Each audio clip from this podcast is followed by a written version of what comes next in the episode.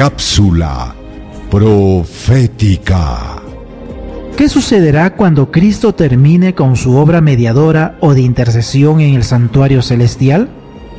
Apocalipsis el capítulo 15 y el verso 6 dice, Y del templo salieron los siete ángeles que tenían las siete plagas, vestidos de lino limpio y resplandeciente, y ceñidos alrededor del pecho con cintos de oro.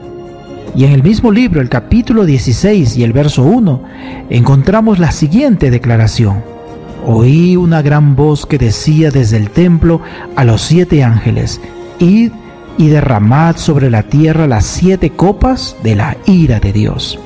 Amigos, amigas, atención a lo que se viene.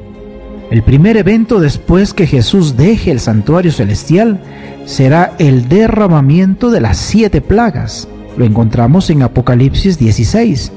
La ira de Dios se manifestará a través de ellas. La Biblia nos dice que esto sucederá pues sus pecados se han amontonado hasta el cielo y Dios se ha acordado de sus injusticias. Apocalipsis 18:5 La caída de estas últimas siete plagas es la prueba visible de que Jesús ya no está en el santuario y que la situación de cada habitante de la tierra ya está decidida para salvación o para perdición eterna. ¿Deseas recibir la guía práctica de estudio Profecías de Daniel o la Biblia habla? Solicítalo hoy mismo escribiendo a esperanza.nuevotiempo.org